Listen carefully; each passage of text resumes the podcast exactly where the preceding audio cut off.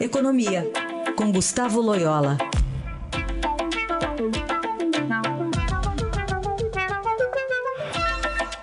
Loyola, bom dia. Bom dia. Bom, hoje o Estadão destaca aqui no caderno de Economia e Negócios a indústria reclamando que Bolsonaro está falando muito mais com o mercado do que com o setor. É uma reclamação justa? Ah, olha, eu acho que não. É, enfim, não, não, é muito difícil julgar isso se ele está falando na quantidade, né, no volume certo com a indústria e com outros setores da, da economia e mais com o mercado financeiro.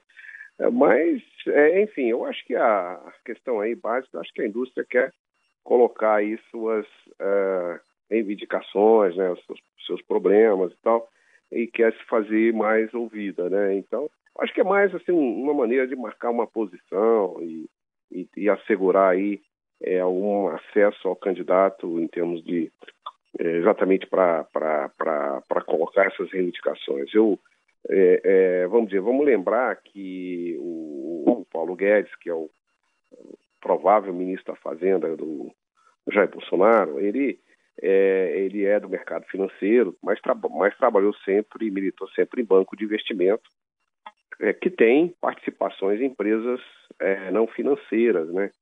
Então, não significa exatamente que uma pessoa que trabalha num banco de investimento, por exemplo, não tenha um olhar sobre é, o setor real, né? Isso muito certo preconceito aí de separar o mundo entre mercado financeiro e empresas não financeiras, né? Mas no, no fundo é, tem uma, existe uma interligação muito grande entre eles.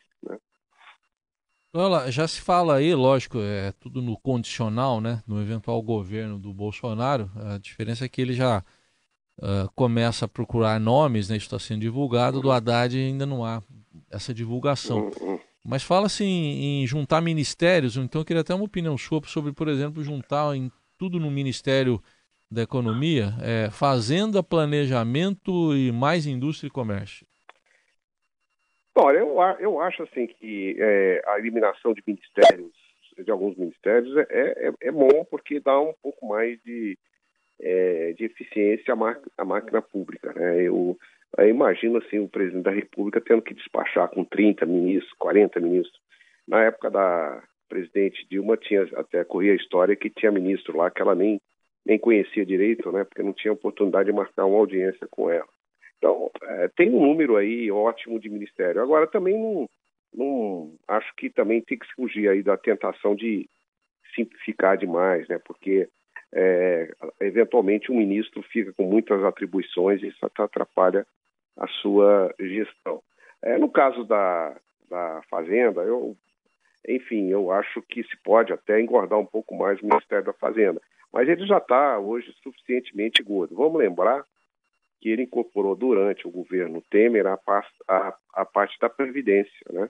que é um, um assunto bastante é, importante e, enfim, né? então é, eu acho que o Brasil já teve experiência, o Brasil já teve experiência com o Ministério de Economia na época do Collor, por exemplo, funcionou, né? pode ser que funcione de novo, mas é, vamos dizer assim, não é, não significa que com isso todos os seus problemas todos os problemas do Brasil se resolveram. Né? É uma questão de procurar o tamanho ideal aí que favoreça uma gestão mais eficiência é, do setor público. Né? Muito bem, esse é Gustavo Loyola, todas as segundas e quartas aqui no Jornal Eldorado. Loyola, obrigada e boa semana. Boa semana.